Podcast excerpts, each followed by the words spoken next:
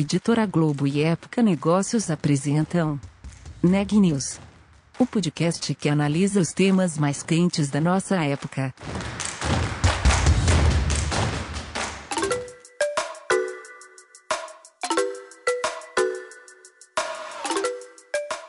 Olá, eu sou Matheus Goto, de Época Negócios, e você está ouvindo mais um episódio do Neg News, nossa série de podcasts sobre como navegar e liderar em tempos de incerteza.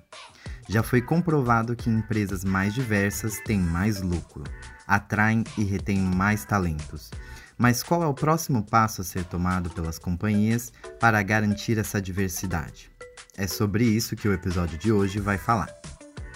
Olá, aqui quem fala é a Tamires Vitório, de Época Negócios. No episódio do Neg News de hoje, nós falamos com Fábio Rosé, da DASA, sobre a importância da diversidade e como aplicá-la nas empresas. Segundo ele, o mais importante é nunca desistir e sempre levantar as bandeiras das diversidades que você defende. Então, Fábio, a gente vê muito que as empresas cada vez mais têm só o discurso de diversidade no papel e que na realidade a situação é bem diferente, né? E aí, como que foi a sua experiência com isso e como que você enxerga essa situação? É, bom, é um processo que ele vem evoluindo é, à medida em que a sociedade evolui. Então, a gente sai de um, de um, de um lugar de muita desigualdade, de muitos é, elementos que precisam ser revistos e começa a trabalhar a base do que seria uma sociedade mais justa, em qualquer manifestação que ela tenha, como é, as organizações. Então, o modelo organizacional ele é um modelo é, pautado numa sociedade que é menos justa do que deveria. Então, é, os privilégios são institucionalizados e a gente vem ao longo do tempo aprendendo a lidar com isso, ou se dispondo a aprender mais e ter mais coragem para lidar com a situação. Então, eu tenho um otimismo sobre o movimento que vem acontecendo, no mundo, né? A gente vê isso acontecendo não não só dentro das organizações e não só no Brasil, mas no mundo inteiro. O Brasil é, é, é muito relevante nesse tema pela diversidade que tem, pelo tamanho que tem, mas é, o entender o outro, o passar pela diferença para encontrar o que vai ser o futuro é fundamental. E como que as empresas, assim, não só as empresas, mas como que a gente também consegue diferenciar o que, é a diversidade só no papel e o que é realmente o, a diversidade sendo aplicada no dia a dia das, das empresas? Tá. Bom, existem diferentes níveis de, de, de amadurecimento, vamos colocar dessa forma, dos ambientes que incluem também as organizações. É, o primeiro deles é de conscientização, né? é que a organização é, entenda o seu papel social e, e de responsabilidade por, a, por essa comunidade, né, que são seus colaboradores e, e, e, suas famílias, e comece a conscientizar essa população, comece a, educar, desenvolver e criar ferramentas para que se entenda o papel de cada um, o espaço de cada um e a necessidade fundamental de se criar um ambiente diverso e inclusivo. Então, esse é um primeiro nível assim de amadurecimento é falar sobre. Tem muita organização que está começando a falar sobre agora, e, e é necessário isso. Agora, você vê empresas que falam conceitualmente sobre, mas que não replicam isso em ações concretas, afirmativas, ou que é, realmente transformem o, o, o, é, a tendência que a gente tem de replicar sempre um modelo institucional que vai estar pautado por uma maioria de homens em posições de poder, uma maioria de brancos numa posição de poder e muito pouco espaço para quem vem é, de outras é, classes menos favorecidas ou para alguém que teve alguma minorização é, ao longo da vida. Então, falar que é inclusivo e não apresentar nenhum movimento de é, melhoria em números, é, representações diversas dentro da, das, das, das organizações, isso é falso. né? É uma diversidade falsa. E na diversidade, na inclusão, é a mesma coisa, e é importante escutar os representantes dessas minorias de coração aberto para ver como eles se sentem dentro das organizações e se eles sim percebem que esse movimento vem, vem melhorando. Então, é importante tê-los em papéis fundamentais de, de contribuição para esse movimento de inclusão, porque mais que a diversidade, para o Brasil, o mais importante é a inclusão, porque a gente tem uma sociedade muito diversa. Metade homem, metade mulher, metade branco, metade negro, e uma, um desfavorecimento sistêmico para as minorias. Mas você encontra diversidade. O que você não encontra é uma inclusão justa. E um dos grandes problemas que a gente vê também é que, assim, às vezes as empresas estão dispostas a trazer talentos diversos, é, minorias, mas uh, os funcionários não estão prontos, né? O que, que as empresas podem fazer nesse caso? O treinamento de RH resolve? O que, que, que deve ser feito nessa hora? Acho que é não só nessa hora, mas o tempo todo, né? A gente tem que ter a consciência da, da responsabilidade da organização, claro, mas da liderança em inspirar os, os, os movimentos que tem que acontecer porque hoje, como sempre para trás, a grande maioria das posições de liderança são ocupadas profissionais que foram privilegiados na formação. Então, abrir mão desses privilégios, abrir mão de como a gente procura talento, deixar de, de buscar sempre da mesma forma o mesmo tipo de talento, eu acho que é o primeiro passo. É, se você for sempre na mesma universidade, buscar sempre as mesmas características, você vai sempre acabar é, não aumentando a sua diversidade e inclusão. Então, o primeiro passo é de quais são os critérios que a organização usa para identificar talento. A experiência de vida, muito mais do que uma faculdade de primeira linha. É o que você fez com a tua experiência de vida e o que você pode ainda vir a fazer à medida que você vai entrando neste ambiente organizacional.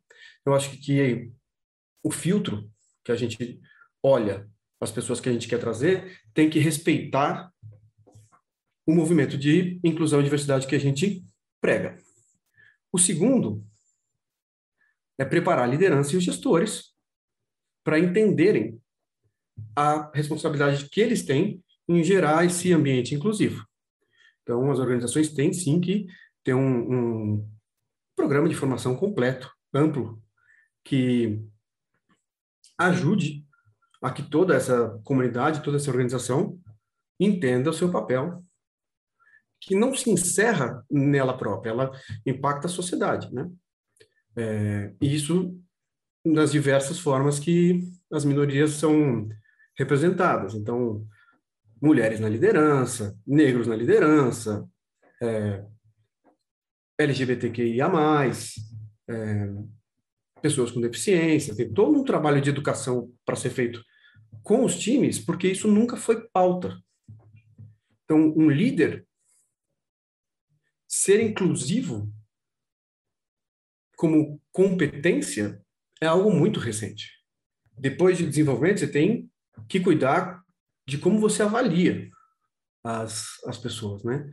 Porque meritocracia é um, é um bicho complicado quando se tra trata de diversidade e quando se trata de inclusão, porque os pontos de partida não são os mesmos.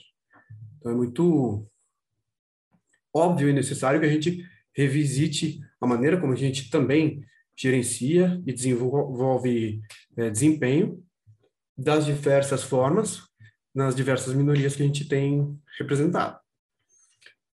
E eu acho que outra forma é ter a coragem de se posicionar, porque o posicionamento não, eu não, não vejo como uma. O não posicionamento não é uma possibilidade. É, se a gente quer contribuir com uma melhora na sociedade, a gente tem que entender quais são essas desigualdades e a gente se coloca a serviço de, de uma melhoria social.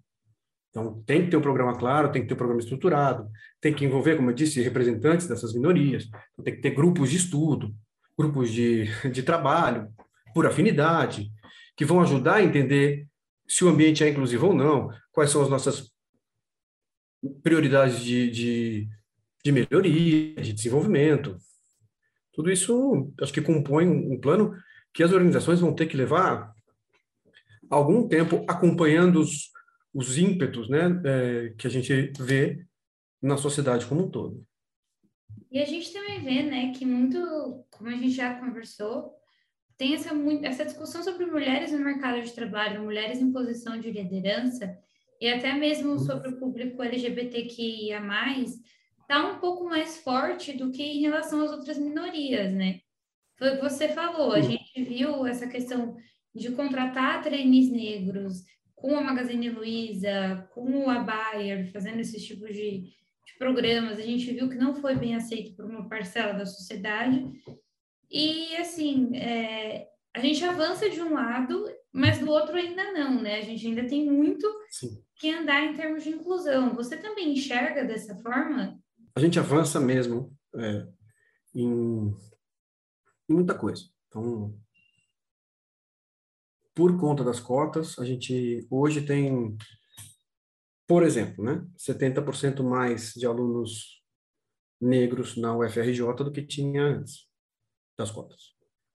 É, e se a gente pensa o impacto que isso tem é, nessas famílias, a gente pode esperar que daqui a 10 anos essas famílias tenham uma condição melhor do que elas têm hoje. É, mas quando a gente fala de aceitação maior de, de LGBT, e eu acho que ficaria mais justo falar parte é, dessas orientações, porque o trans, a trans, sofre pra caramba. É, aquelas que são menos visíveis, as minorias são menos visíveis nesse ponto de vista, elas conseguem é, disfarçar, disfarçar a vida inteira, e quando saíram do armário, já estavam em, em, em alguma condição mais favorável. Então, acompanharam esse movimento escondidas. É, e hoje se encontram nesse lugar. Nós temos uma situação de privilégio nesse sentido. Nossa, nossa diretoria é bem plural na questão de orientação é, sexual, menos em raça, menos em gênero. É, mas a gente tem formado uma base é, que agora é um trabalho de continuidade, né, de aceleração, para que essa pluralidade suba na, na, na, na cadeia. Né? Enquanto a gente ainda tem um, um desenho organizacional piramidal, porque eu também é, acho que implode esse modelo logo. É, mas, com relação ao teu comentário, as minorias que são minorizadas dentro de casa, na família, são a mulher e LGBTQIA+, que curiosamente são os que têm é, maior acesso dentro das organizações, mas a mulher sofre preconceito dentro da família, a mulher é vítima do patriarcado, e o, o, o LGBT, a LGBT é vítima da, da homofobia, né? E, e, a gente só precisa olhar e ver que durante a pandemia aumentaram os casos de violência, aumentaram os casos de assassinatos e aumentaram os casos de suicídio dessa população, porque estão em casa, que é onde acontece a violência. Mais, é onde acontece mais a violência social contra essa, essa, essa parcela da população. Então, a gente tem muita coisa para fazer, muito. E vai levar um tempo grande e, e se nós não conseguirmos é, fazer um trabalho sério de é, movimento concreto de quem hoje é, não é inconscientemente, é inevitavelmente vive a consequência dos privilégios, vive os privilégios que nossas famílias receberam. Se a gente não tiver essa população ativamente é, engajada, vai ficar muito difícil de mudar. E bom, para você, assim, até que ponto ter um CEO que é assumidamente gay é, influenciou nas, nas práticas de diversidade da empresa? Eu acho que tem sua influência. Uhum. É, não sei se é total, mas ela tem um, uma parte importante. Né?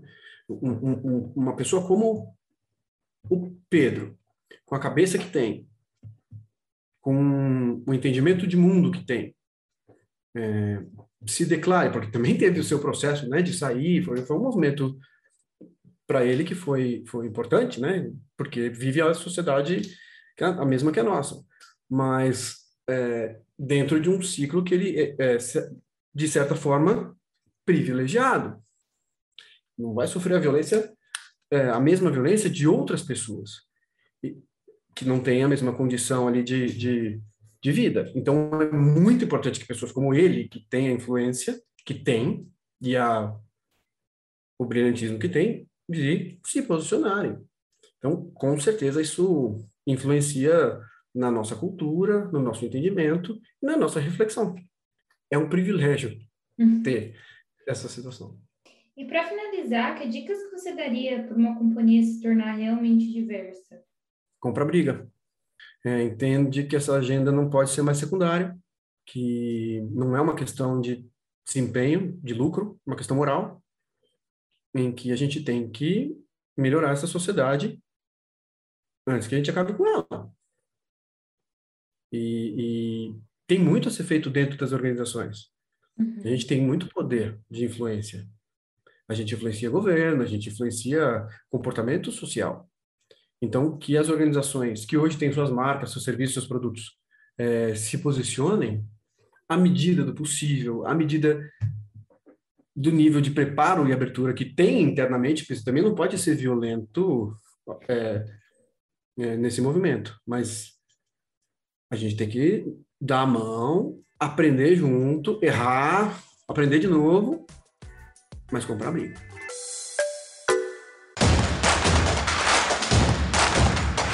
Esse podcast é um oferecimento de Época Negócios. Inspiração para inovar. Não deixe de conferir nossos outros podcasts. Presidente Entrevista Presidente. The Office. E os negócios da nossa época. Ouça, acompanhe, compartilhe. Vamos fazer deste podcast o nosso ponto de encontro.